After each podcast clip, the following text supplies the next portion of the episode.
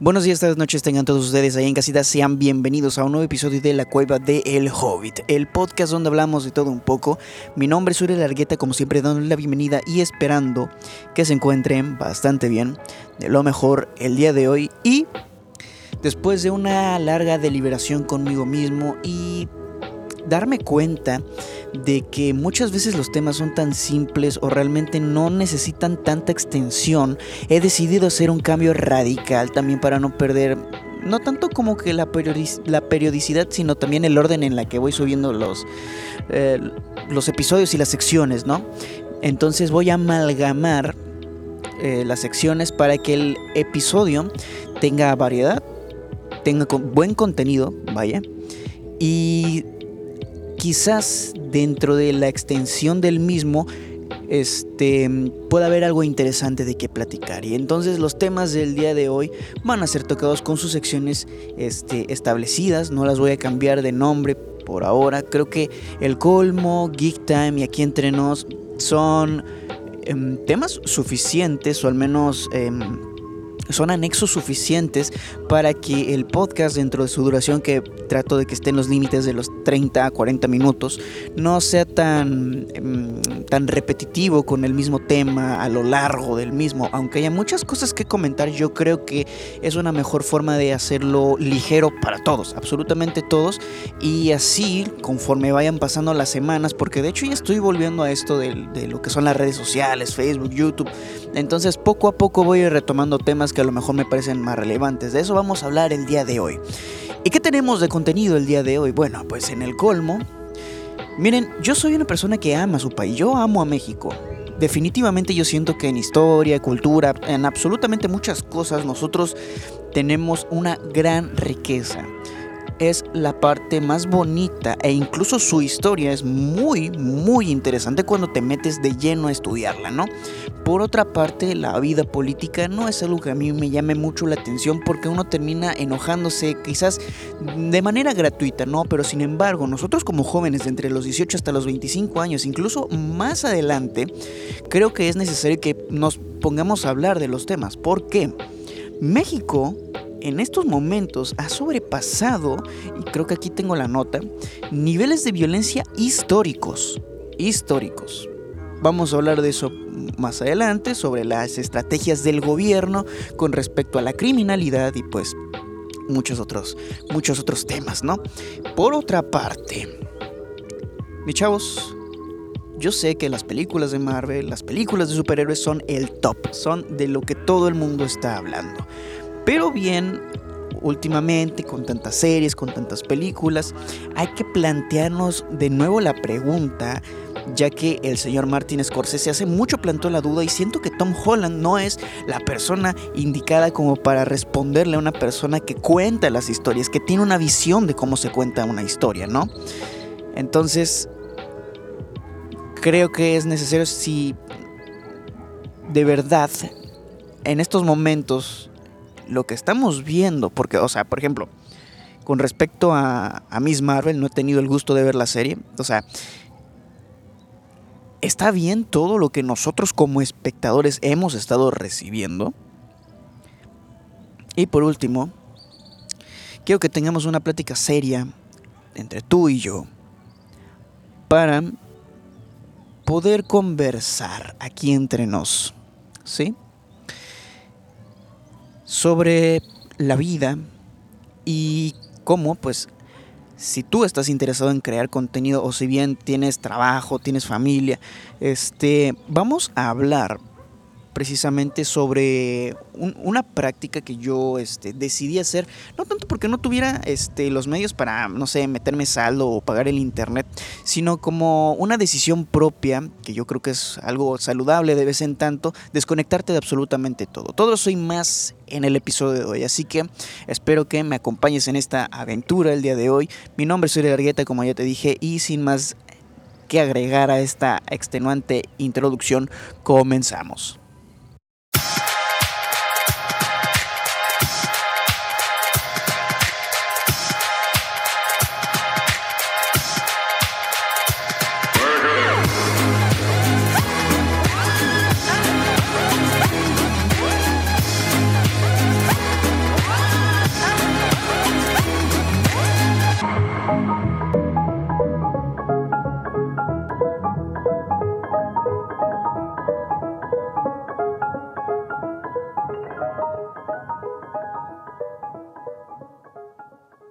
Muy bien, como sé que este es un tema muy popular entre las personas jóvenes, sería mejor empezar a hablar sobre las películas de superhéroes. Lamento si quizás la medio introducción que di en, este, en el inicio del episodio no sea lo suficientemente este, cómoda de escuchar o quizás no me di a entender. Como ya saben, actualmente la industria de los superhéroes se convirtió en la apuesta más segura en la que los medios de entretenimiento se refieren, pues invierten su dinero. O sea, es como yo hago una película, una serie, definitivamente le saco pachuchi, ¿no? Entonces, si bien muchas producciones han adaptado satisfactoriamente algunas historias de cómics, incluso innovando en la forma en la que se cuentan estas historias, pues bueno, de hecho, actualmente me encuentro viendo The Voice. Estoy en la segunda temporada. Ya, estoy rozando el final ya para poder empezar la tercera. Y me parece increíble cómo hacen esta crítica social en un contexto donde los superhéroes son reales y gracias a una sustancia similar a lo que es el suero de super soldados. a mí se me hace muy interesante la forma en la que cuentan esa historia. Y pues este, curiosamente, el pleito que pudimos ver en Falcon y en El Soldado del Invierno es similar a lo que vemos. Obviamente, una inspiró a la otra. Definitivamente yo soy de ese tipo de fans que no ve diferencia entre DC Comics, Dark Horse, Vertigo, que pues viene siendo igual creo que DC Comics. Este, no me interesa. Image, es eh, un gran etcétera, ¿no? Bongo Comics que tiene los, este, las publicaciones de los Simpson en cómics. O sea, no me interesan realmente, pero quiero hablar de, este tema porque me parece muy relevante incluso a día de hoy, ya después de tanto que se dieron estas declaraciones. Así que en honor a esa especie de mm, crítica social hablaré de las películas de superhéroes y a lo que hemos llegado a este punto donde pues están hasta en la sopa, ¿no? Ya que todo inicia con ciertas declaraciones de uno de los personajes más importantes e influyentes involucrados en la industria del entretenimiento, en específico el cine, el séptimo arte. El señor Martin Scorsese dijo en su momento que no ve las historias de superhéroes, no ve películas de superhéroes. Textualmente el comentario fue, no las veo. Lo he intentado, ¿sabes? Pero eso no es cine. Posteriormente haría referencia a que estas películas son lo mismo que un centro de atracciones, prácticamente ya sabes a lo que le tiras, entiendes lo que va a pasar. Esos son los comentarios del señor Martin Scorsese. Su opinión tiene peso porque como ya dije, él es prácticamente uno de los mayores este, directores de la historia, entre muchos otros por supuesto, y sus observaciones con respecto a las películas de superhéroes no pasaron desapercibidas. Posteriormente el actor Tom Holland, a quien ya conocemos por los papeles de Peter Parker y el güey de Uncharted, un blockbuster más del montón, pues dice, más o menos así fue lo que respondió ante las declaraciones del director. Puedes preguntarle a Martin Scorsese, ¿querrías hacer una película de Marvel? Pero él no sabe cómo es porque nunca ha hecho esa. Nunca ha hecho eso. He hecho películas de Marvel y también he hecho películas que han estado en la conversación del mundo de los Oscars. Y la única diferencia realmente es que una es mucho más cara que la otra.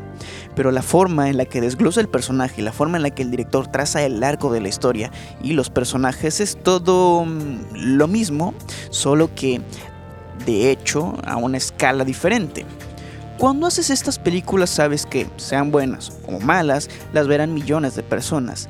Mientras que cuando haces una pequeña película indie, si no es muy buena nadie la verá. Así que conlleva diferentes niveles de presión. También puedes preguntarle a un Benedict Cumberbatch, a un Robert Downey Jr., a un Scarlett Johansson, personas que han hecho películas dignas de, de, un Oscar y que también han hecho películas de superhéroes. Bueno, a final de cuentas tenemos que discernir bien el cine convencional, el cine comercial, porque también está el cine de arte, siendo dos conceptos completamente diferentes. O sea, el proceso creativo de conceptos, de guion y todo eso alrededor de la producción de una película, por supuesto que es arte en sí mismo.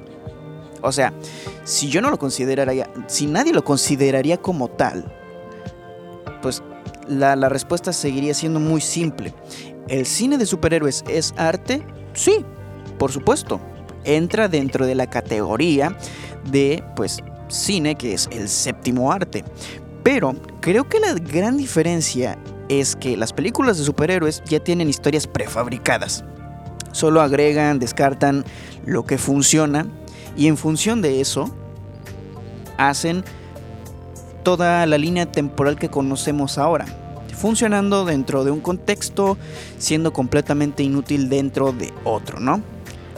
También hay que recordar, la carrera de Tom Holland, si es algo, es mínimamente sobresaliente, pues gracias a Marvel, gracias al hombre araña. De otra forma, solo seguiría siendo el chico de lo imposible. Seamos honestos. Entonces está bien que quiera defender su trabajo, por supuesto, porque quizás la forma en la que lo expresó el director, teniendo la trayectoria que tiene y la experiencia, creo que estas películas que ya tienen de por sí un público objetivo, el cual este, de manera casi devota van a ver estas películas, no le da la oportunidad a otros directores igual de buenos o mejores al contar una historia con todo lo que es el lenguaje cinematográfico. Creo que quedan muy aparte y su trabajo no es este no es mm, digamos mérito no tiene el mérito que merecen, a eso quiero llegar. Ese es el punto. Creo que es a lo que se refiere. Creo que estas historias son tan fáciles de hacer y lo voy a poner entre comillas porque yo no soy un director de cine, yo no soy un crítico experto en la materia. Sin embargo, yo considero que si ya tienes material de referencia, si ya tienes enfoque, si ya tienes viñetas, si ya tienes literalmente libros y libros y libros, años de puros artes conceptuales, viñetas, este, ¿cómo, cómo se llama? Eh, ¿Cómo es esta parte del proceso de crear una película? Este, se llama... Ah, caray. Bueno, ya saben, cuando tienen el script, el screenplay y sacan pues cómo van a ser hechas las escenas, cómo se tienen que ver visualmente, el enfoque de las cámaras, tienen años y años de documentación para poder crear una película. Como les digo, agregan y descartan a conveniencia, para poder hacer todo esto, ¿no? Ahora, con el pasar del tiempo, las películas de superhéroes, si le dan prestigio a un director, es por el simple hecho de pertenecer a Marvel, porque como ya les dije, es una apuesta segura. Cuando no es una apuesta segura, hasta poco presupuesto este, le dan. Entonces, no son distintos, este, no son distintas, eh, distintos niveles de presión, en mi opinión. No lo son. O sea, creo que las palabras del que cuenta los cuentos no es la misma de aquel que interpreta el personaje. eso también es otro punto. O sea, recientemente había visto un video de un youtuber muy bueno, este, que se toma muy, muy, muy, muy en serio el tema de los cómics, de superhéroes, o sea, entra en muchos temas de la ciencia ficción, cultura geek, este, se llama el Monitor Geek, espero que alguno en la audiencia lo logre reconocer tan solo por el nombre. Él había hecho recientemente un video sobre el pésimo CGI que podemos ver en el avance de She-Hulk, que si a mí me lo preguntas se ve completamente falso, horrible. Y mencionaba una cosa muy interesante que yo creo que aquí vale la pena destacar, y es que le dan menos tiempo a la parte de efectos especiales para que se vean mínimamente realistas dentro del contexto de sus historias, por supuesto. Y pues obviamente le dan prioridad a la cantidad y a las historias. O sea, es más importante para Kevin Feige en estos momentos expandir el universo que centrarse en los detalles que realmente importan al momento de contar una película. En algunos puntos yo consideraría que se han vuelto incluso demasiado predecibles y me atrevería a decir que muchas veces el meter de manera casi demoníaca comedia innecesariamente en películas que yo considero podrían dar más que solo ser fanservice y comedia, creo que pudieron haber puesto más empeño en darle cierta libertad creativa a los directores, porque por por, ejemplo, si tú me preguntas, ¿te gustó Doctor Extraño en el multiverso de la, locura? Yo te voy a decir que sí, o sea, es una buena película, como quieras, es de Marvel, yo soy fan, me gustó por supuesto lo que vi. Los efectos especiales, vuelvo y repito, no me encantan para nada. O sea, se nota que no le dieron tiempo a meterlo bien a la tostadora para renderizar mejor esos efectos y pulirlos, se ven completamente falsos en momentos. Sin embargo, el concepto como tal es muy interesante y yo creo que un personaje como la Bruja Escarlata hubiera dado para una buena historia de terror con superhéroes. Siento yo que si le hubieran dado un poco de rienda suelta a la imaginación de Sam Raimi, que tiene cierta experiencia en el ámbito del terror, hubiera entregado una película súper genial que dejaría en alto el nombre de la película. Porque viendo el resultado final, yo tengo algunos títulos alternativos para la misma. Como Doctor Extraño, el diablo me obligó, a hacerlo. Doctor Extraño contra la migra. También una opción podría ser América Chávez y el Doctor Extraño. Y el Doctor Extraño Across the Strangeverse. No sé son algunas cosas por el estilo. O sea, siento que el título de In the Multiverse of Madness mm, no se sintió tan de locura, ¿sabes? O sea, se exploró muy poco. Entiendo que es como ya un primer vistazo, y lo voy a poner entre comillas, o un primer vistazo a lo que es el concepto del multiverso, pero yo creo que hubieran puesto un poquito más de empeño en eso, ¿no? O sea, es una opinión muy personal, por supuesto, o sea. Pero, o sea, sí, o sea, yo creo que si ya tienes series como Loki, WandaVision y pues What If, donde ya exploramos, o sea, cómo va a ser esta onda del multiverso, yo creo que hubieran puesto un poquito de empeño en los viajes interdimensionales con América Chávez, que se prestaba mucho. No sucedió así, creo que a final de cuentas uno no puede este, discutir el resultado final. Siento que incluso Sam Raimi es como que quieren su película, ahí está su película, pues yo ya cobré mis millones y pues ahí está. Entonces, comparado con DC, hay una gran, gran, gran diferencia porque DC ya no le está apostando tanto al, al, al universo compartido, que sí, hay propuestas, hay películas, pero pues con, por ejemplo, con elementos como el comportamiento de Ezra Miller, que la está cagando enormemente. Y el hecho de que pues sencillamente, por ejemplo, ya habíamos hablado anteriormente de, de Amber Heard y que prácticamente su carrera está terminadísima después del juicio con, con Johnny Depp. O sea, las posibilidades de un buen universo cinematográfico compartido genial, así como lo tenían planeado en un principio, creo que ya no es del todo posible hacerlo de acuerdo al plan. Sin embargo, tienen una, un gran as no tan bajo a la manga, de hecho el juego ya está presentado.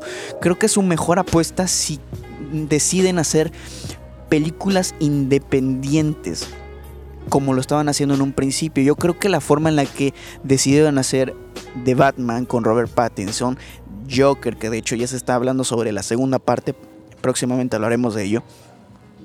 Yo creo que esas películas en individual no solo demuestran que el cine de superhéroes, el subgénero de superhéroes en el cine, puede dar mucho material para contar historias realmente interesantes. No solo demuestra eso, sino que también no es necesario un universo para que el público se sienta atraído a las historias de estos personajes. Sin embargo, Marvel, pues obviamente sí, tiene una gran trayectoria armando este universo, pero si tú me lo preguntas, yo siempre voy a defender el hecho de que el universo cinematográfico de Marvel murió junto a Tony Stark y el Capitán América. Lo que estamos viendo es un intento extenuante para replicar un éxito que es irrepetible.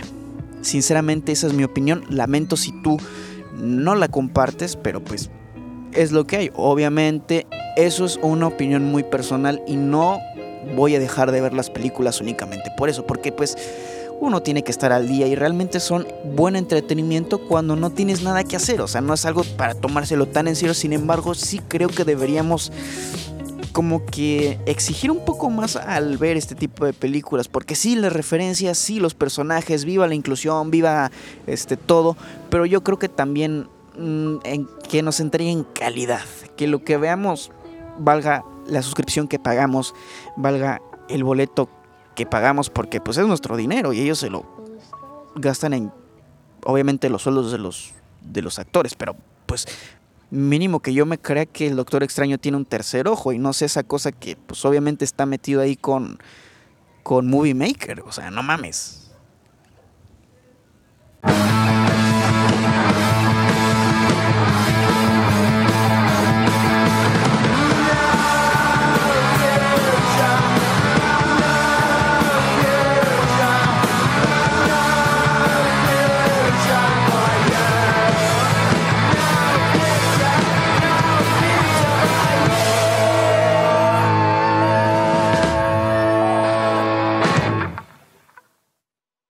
Bien, pasamos del mundo idílico de los superhéroes donde la justicia de verdad gana, ahora nos pasamos a la triste y cruda realidad.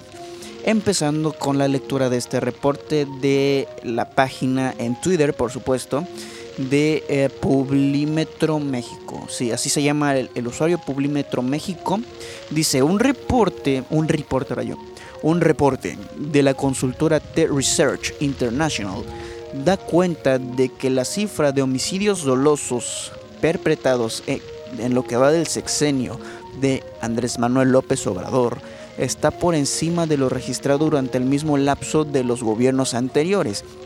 Y muestran una imagen anexada que dice sexenio avanza hacia el récord histórico más rojo de México, lo cual me parece muy interesante porque lo están comparando con este con algún que otro presidente que pasó a la infamia gracias a su discurso populista, porque seamos honestos, Andrés Manuel se queja de la demagogia, pero él tiene un arte marcial con la lengua de la supermoralidad, que de verdad me da mucha risa lo hipócrita que se oye, basta ya de demagogias, porque pues él es el más demagogo que existe.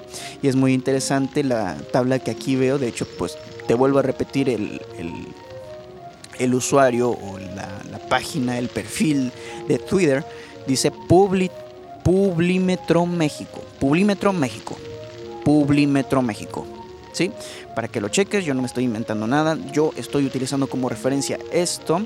Obviamente yo sé que los defensores acérrimos de nuestro inquisidor Andrés Manuel López Obrador, van a decir que ellos tienen otros datos. Me vale madres, yo simplemente aquí voy a poner lo que me parece interesante porque yo sé que muchas veces a lo mejor nos podemos equivocar y eso no tiene que representar ningún tipo de, maldad, ¿no? Pero los homicidios dolosos de los primeros 43 meses, recordemos que este sexenio ya lleva 3 años ya cumplidos, nos muestra desde Carlos Salinas de Gortari hasta la actualidad, o sea, imagínate los voy a ordenar de menor a mayor solo para que se den una idea, siendo el más bajo el sexenio de Vicente Fox Quesada con 35.309 homicidios dolosos.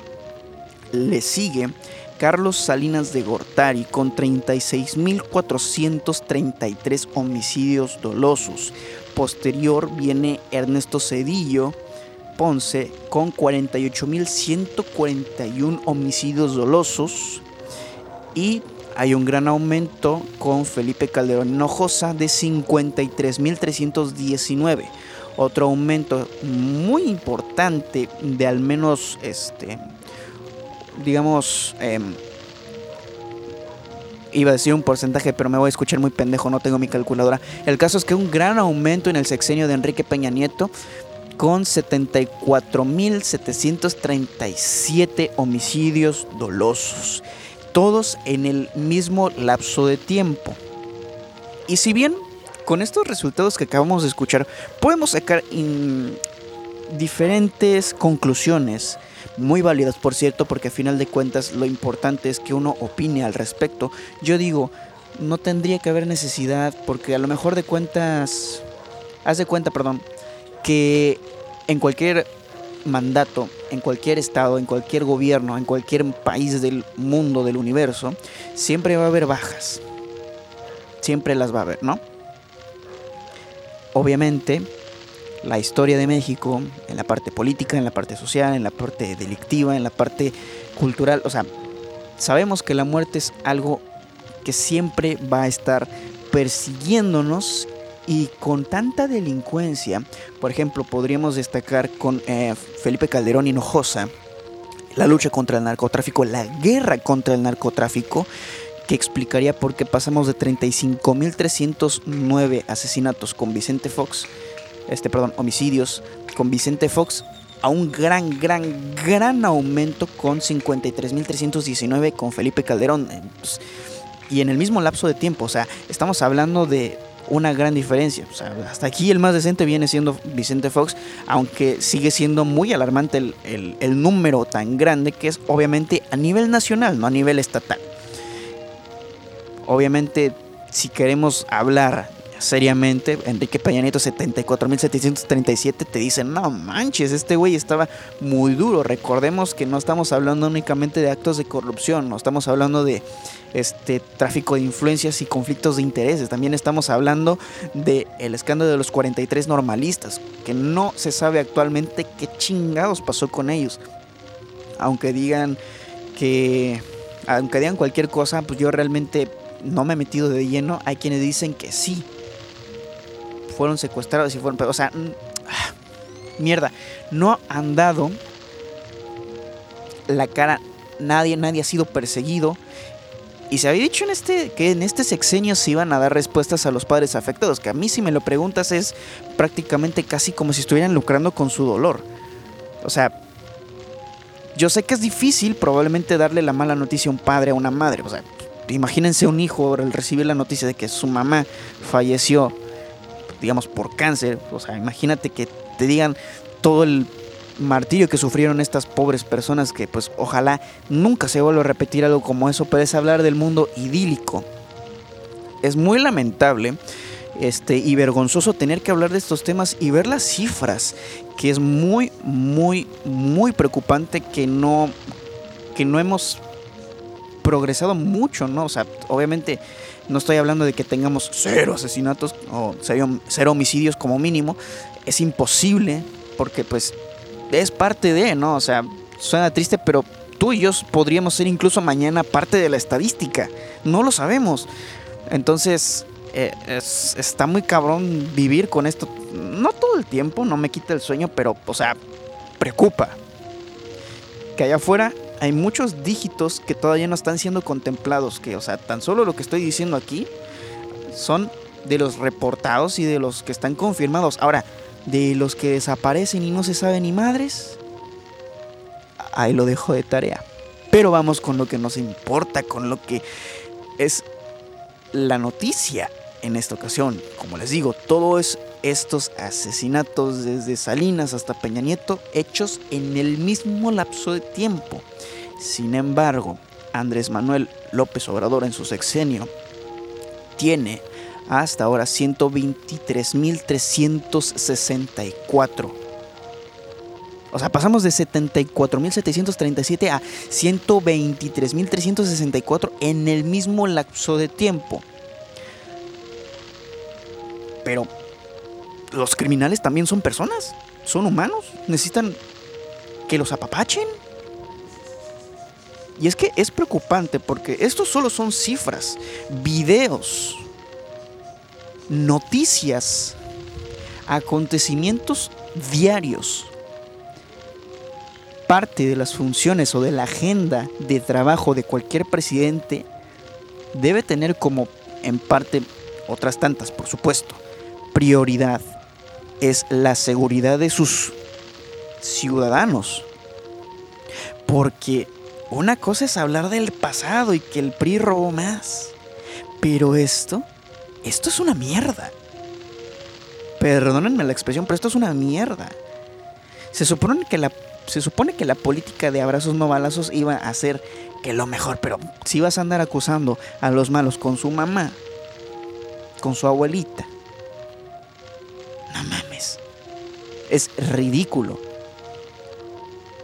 Y yo entiendo por qué no quiere presentarse en la cumbre de las Américas, no quiere presentarse en juntas de la ONU. Yo lo puedo entender porque es humillante.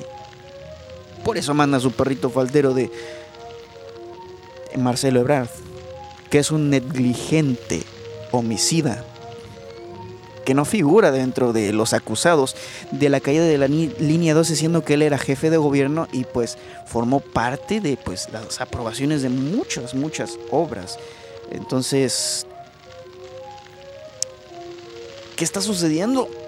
o sea me parece alarmante digo mm, tampoco es como que antes estuviéramos mejor pero comparando, ya que tenemos las comparaciones. Yo sé, yo sé, yo sé, yo sé, yo sé, yo sé, yo sé, yo sé. Va a haber personas que no, es que es, esto está manipulado, son estadísticas neoliberales. Güey, no mames. Tengan un poquito de madre.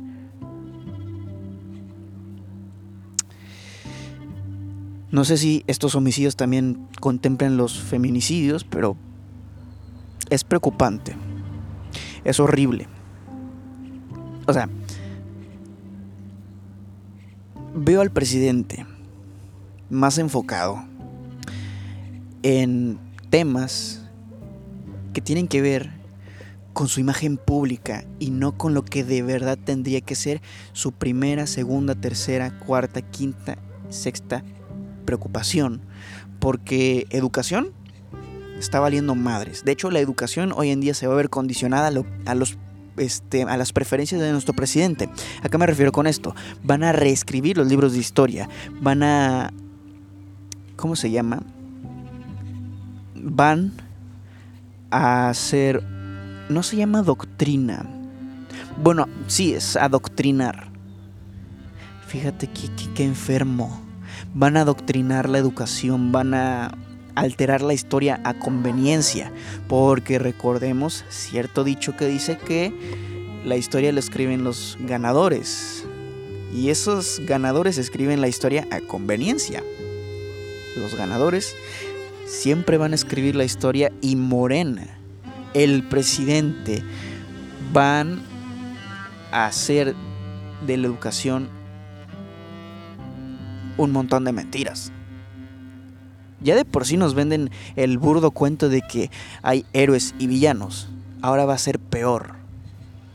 Porque los villanos van a ser los neoliberales. ¿Y quiénes son los neoliberales? Pues cualquiera que no vaya a favor de lo que ellos piensen. Estamos en un, en un mundo, perdón, estamos en un México con una situación crítica. México está pasando en una de las crisis más importantes de su historia que conforme vaya pasando va a ser ridículo que se den cuenta cuando el momento de darse cuenta de que está mal todo es ahora. Y sí, muchos cometimos el error de votar por este presidente. Me incluyo en ellos porque pues yo la verdad, si les cuento cómo estuvo el meollo en, ese, en esa época, neta, te darás cuenta que este presidente es, el peor es nada. Para que yo diga que era el peor es nada, es que los otros eran horriblemente fatales. No había confianza en ninguno de ellos. Y actualmente Morena es un partido demasiado fuerte. Y eso es preocupante porque ya no va a ser, digamos, antes podríamos decir que era la dictadura perfecta. Esto es una dictadura que ni siquiera es democrática. ¿Piensas diferente a ellos? Eres un traidor a la patria se supone que ellos son demócratas, no lo demuestran. Es una situación horrible. No poder pensar diferente, no poder proponer cosas diferentes porque eres un neoliberal, porque eres un traidor a la patria. Si vamos de verdad a hablar de esos, de esos temas, hay que estar abiertos al debate, hay que estar abiertos a una plática saludable sobre cómo resolver la situación. Ya no me importa quién es más corrupto, quién robó más, me vale madres. Porque de todos modos el, dinero ya se lo gastaron. Yo ya no lo tengo en la bolsa, yo ya pagué mis impuestos a la chingada. Hay que resolver los problemas y si no se resuelven, hay que demandar que se resuelvan. Porque incluso los policías son participantes en los homicidios, son participantes en los levantones, son participantes del crimen organizado.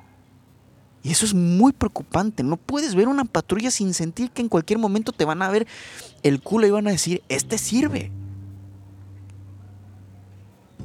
Ni hombres ni mujeres están seguros en este país, maldita sea, y no le dan prioridad a su seguridad, no le dan prioridad a su salud, no le dan prioridad a su educación, no le dan prioridad a su bienestar y no le dan prioridad a crear las condiciones favorables para un buen desarrollo social, económico, en muchas otras materias que a lo mejor a mí se me están escapando.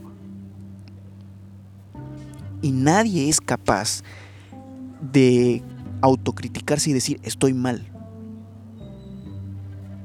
Yo confié, pensé que todo iba a salir bien, no está, no confié. Bueno, pues ahora lo que puedo hacer desde aquí es simplemente sacar los temas a, a relucir aquí dentro de la mesa y eso es todo lo que yo puedo hacer, porque obviamente no puedo influir en la decisión, no puedo influir en la forma de pensar de los demás. Sin embargo, hasta que no sientan que este gobierno les ha fallado, no van a abrir los ojos.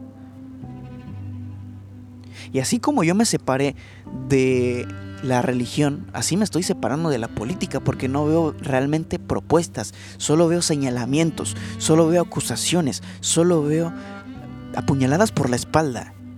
Y así como apuñalan a funcionarios públicos, a dirigentes, a todos ellos, sean culpables o no, me vale madres.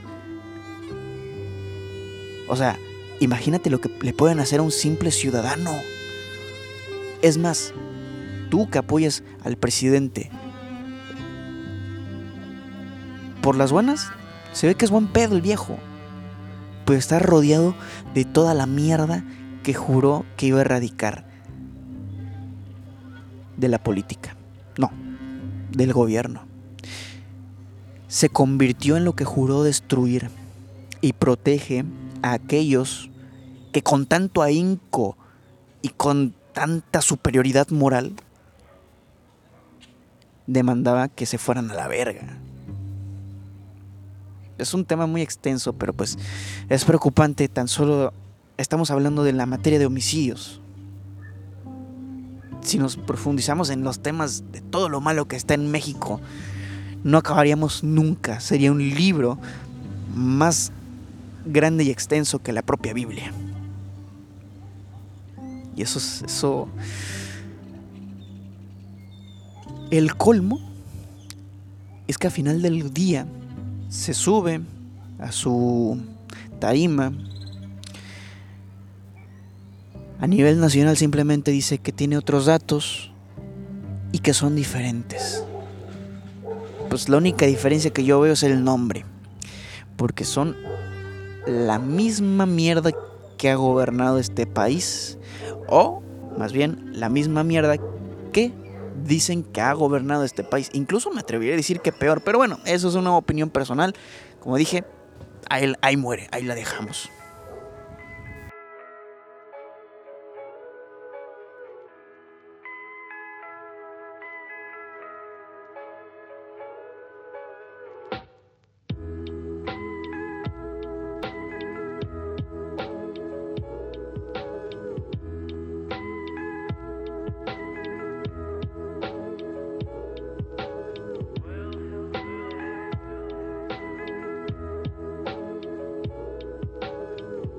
Y bien, ya estamos llegando al final de este episodio. Ya les digo que aquí hay variedad. O sea, ya, no, me, ya no me centro tanto en extender y en estirar tanto los temas. Ya lo que viene es lo que va. Y pues solo atacando unos puntos claves. Y, ah, perdón. Y comentando algunas cosas que me parecen pertinentes. Pero ya, ya, ya estamos acabando. Ya con este, este espacio final quiero hablar aquí entre nos sobre algo que a mí me parece muy importante. Miren, el mundo en el que vivimos como pueden notar, como pueden haber escuchado, como pueden entender, es muy complicado. La, complejidad de este mundo nos pone nerviosos, hay algunos que se llegan a deprimir incluso. Y todo esto viene a raíz de todo lo que vemos en las redes sociales, en la televisión. Y yo vengo aquí con una propuesta y con una plática tranquila. Yo la verdad me he sentido muy agobiado últimamente por cosas del trabajo, por cosas de la familia, por cosas de la vida, obviamente. Pues sigo siendo una persona, sigo siendo humano. Imagínense mi esposa teniendo que cuidar a la niña, a mi, hija. Pues yo también necesito ayudarla en muchos aspectos.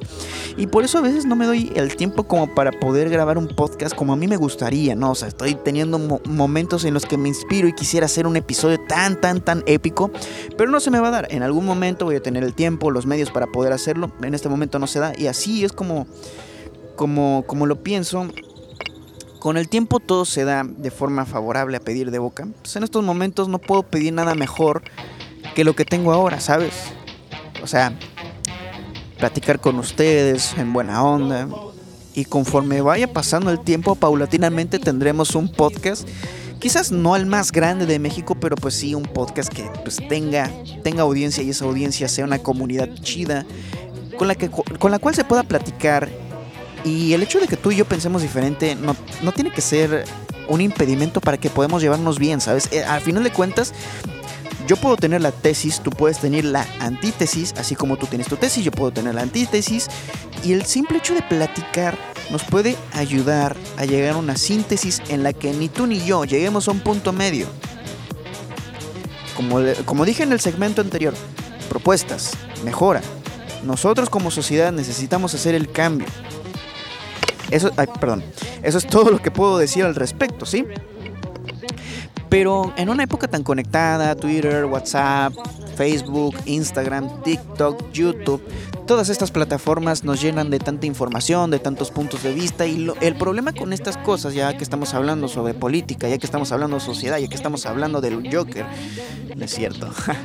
bueno, el hecho de platicar tan solo de eso nos deja con un tema muy importante, los algoritmos. Los algoritmos son aquello que te da pues acceso a todo aquello que está acorde a tu punto de vista. Realmente antes los algoritmos ni siquiera existían. Ahora, si tú consumes un producto, el algoritmo se encarga de que en base a ese producto presentarte propuestas. Rara vez te muestra algo diferente que te podría interesar, que te podría gustar.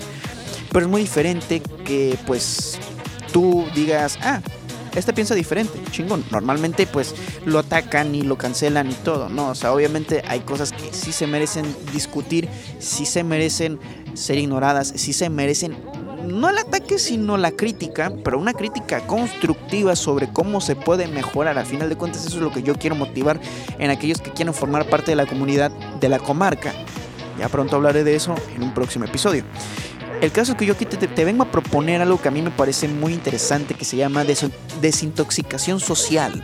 Hablando en términos generales, simplemente ya no entres a las redes sociales, desinstalalas si es posible o si bien no es posible porque pues, obviamente muchos este, incluso crean contenido. Yo me sentiría orgulloso si algún creador de contenido este, pudiera escuchar eso o alguien que pretende crear el contenido. O sea, tenemos cosas que hacer en el día a día. Yo sé que, por ejemplo, el podcast no tiene tantos oyentes como me gustaría. Realmente yo entré a Spotify hace muy poco y noté que tenía 13 seguidores. Yo me sentí súper feliz porque dije, güey, 13 personas que están confiando en mí, todas las pendejadas que digo, pues a lo mejor hasta les caigo bien, a lo mejor les caigo mal. Realmente no tengo, digamos, e, esa interfaz como la puedes tener en YouTube, en TikTok donde yo puedo ver lo que opina la gente, yo puedo ver cuando una persona le gusta mi podcast, no tengo esas interacciones y a mí me gustaría, con lo cual, pues obviamente el siguiente paso, y ya de hecho lo estoy pensando muy bien, es mm, mover, pues, como todo, clips y hacer contenido en otras plataformas. Ya estoy empezando con TikTok, de hecho recuperé el TikTok que tenía de la cueva del Hobbit y actualmente quiero crear más contenido para poder recuperar un poco el, camino. Pues era una cuenta de 200 seguidores que pues, ¿quién te regala 200 seguidores? Y el hecho de recuperarla pues me, llenó de alegría, por supuesto, y de más motivación para continuar con esto, porque pues ahí ya, ya tengo dónde atacar, ¿no? Obviamente lo que decían episodios anteriores, constancia, contenido, eso, esa es la clave, ¿no? Obviamente creo que lo más sencillo sería hacer stories. Y cuando suba un video, cuando suba un podcast, sea algo que de verdad yo sienta que vale la pena ser subido. En ese sentido, pues tengo que ser muy meticuloso y muy autocrítico, ¿no? Obviamente hay momentos en los que sí debo expresar mi opinión porque al final de cuentas, para eso soy libre. mm, realmente yo lamento de verdad si lo que digo no es para ti, para esa persona que piensa diferente. Pero yo te digo lo que me decía este un compañero del trabajo hace muchos años. Tú no me das de comer, ¿por qué me voy a preocupar por lo que piensas? Obviamente con cierto grado de respeto. No te estoy diciendo que tu opinión no vale de nada o el simple hecho de que pienses diferente descalifica completamente todo tu argumento. Obviamente si tú me vienes a platicar, yo siento que estás equivocado por esto, por esto, por lo otro, pero sabes que entiendo tu punto de vista. De hecho comparto esta opinión eso es una plática súper saludable, pero no se puede dar con las redes sociales, porque tú ves, tú ves Twitter y te vas a encontrar con muchos usuarios que realmente utilizan el anonimato para pues hacer y decir cosas que realmente no dirían frente a frente ni cara a cara, lo cual me parece muy pero muy cobarde. Entonces, yo veía todo esto y pues, a ver, tengo problemas acá, tengo problemas allá, ¿saben qué? Váyanse todos a la chingada. Incluso aquí en el podcast me di un gran, gran, gran descanso que yo creo que fue muy necesario. Y pude por fin encontrar, entre comillas, cierta paz, ¿no? Reorganizarme. Y sigo haciéndolo, ¿sabes? Sigo pensando cómo poder hacerlo, cómo puedo seguir grabando, cómo puedo seguir editando, cómo puedo seguir este, subiendo contenido, que es lo más importante. Pero siento que las redes sociales para el creador de contenido, si quiere ser creador de contenido, tienen que ser dosificadas en dosis saludables y ser utilizadas más como una herramienta de comunicación con su audiencia que como un medio de entretenimiento personal. Porque al final de cuentas, siento yo que en algún momento te puedes basar demasiado en algo que ves y eso puede afectar mucho tu contenido. O sea, de por sí es muy difícil ser original hoy en día. Uno puede intentar como que desglosarse y poder ser tan carismático como pueda, pero uno no está ajeno a ser comparado con otras personas. Pues por eso es mejor intentar ser lo más transparente posible y ya está. Simplemente esas son mis intenciones. Yo quiero crear una buena comunidad, pero no la voy a hacer simplemente haciendo episodio tras episodio tras episodio, porque sería incansablemente difícil solo con hacer el podcast. Entonces, sí planeo mudarme a otras plataformas, pero obviamente haciendo contenido exclusivo para el podcast, que es mi, mi centro, mi, mi, mi origen al menos en lo que es crear contenido constante, porque ya había tenido este ya había tenido intentos en YouTube. Pues obviamente un chamaco de, ¿qué te gusta? 15, 16 años, obviamente va a subir qué videos de Minecraft, que va a subir este reviews de películas que ni siquiera ha visto. Este, ya lo había intentado. Pero no me había animado, realmente como que decía, ay no, esto es muy estúpido, no es para mí. Y lo dejé por muchos años. Solo hasta que encontré el formato de podcast fue que decidí empezar. Y con eso vino un perfil de TikTok, que es LD bueno, son las siglas de la cueva de El Hobbit, guion bajo podcast. LCDH, guion bajo podcast. Ese es el, el, perfil de TikTok. Y obviamente mi Instagram, este, todo eso, incluso el, Twitter. Este, de hecho ya lo había promocionado desde, desde Geek Time. Pero bueno, el caso es que esas son las verdaderas fuentes donde yo puedo captar más audiencia.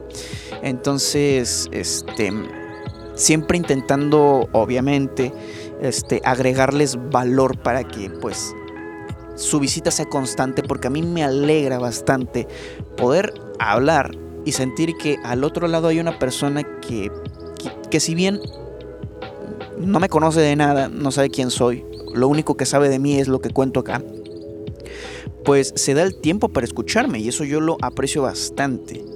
Quizás no te conozco fulano, fulana, sotana, mengana, no los conozco de nada. Pero el hecho de que me están escuchando hasta este punto donde estamos llegando al final del podcast, muchísimas gracias. Y creo que hasta aquí lo puedo dejar. Como les digo, mi intención es que si eres nuevo, eres nueva, consideres seguir el podcast, Realmente aquí es una mejora constante que intento seguir a rajatabla. Obviamente con sus eh, subidas y bajadas, aquí estamos, ¿no? Pero por el momento yo me despido. Mi nombre es Uriel Argueta. Espero que nos volvamos a encontrar en una próxima emisión de La Cueva del Hobbit. Por lo pronto yo me despido. Hasta la próxima. Chao, chao.